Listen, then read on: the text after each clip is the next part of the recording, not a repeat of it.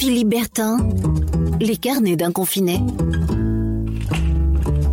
Chers amis, bonjour.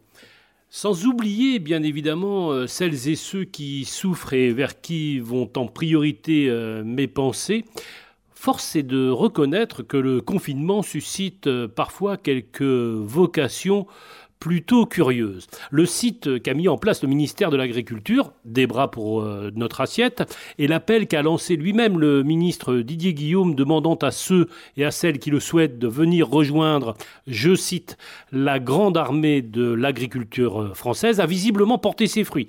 Un peu partout, en Normandie comme ailleurs, des bras se sont portés euh, volontaires pour suppléer le manque de saisonniers. Je vais d'ailleurs vous donner un exemple euh, tout personnel et familial. Mon neveu, qui travaille d'ordinaire dans le cinéma, récolte désormais les pommes de terre à Noirmoutier. Il paraît que c'est l'une des patates parmi les meilleures au monde.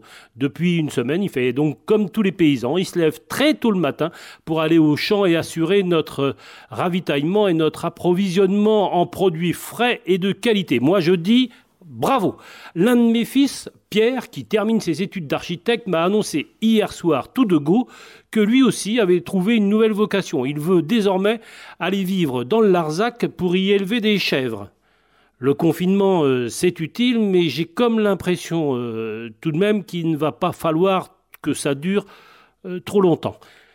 Allez, portez-vous bien, prenez soin de vous et à demain. Philippe Bertin, les carnets d'un confiné.